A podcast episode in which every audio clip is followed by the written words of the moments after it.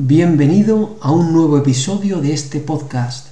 ¿Tendrías un minuto para la misericordia? La frase de hoy procede de San Juan María Vianney y dice así, El buen Dios siempre está dispuesto a recibirnos, su paciencia nos espera.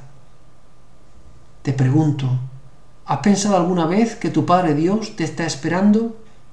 ¿Que siempre, siempre está dispuesto a recibirte? Eso significa que antes de que tú quieras encontrarte con Dios, Él ya te está buscando.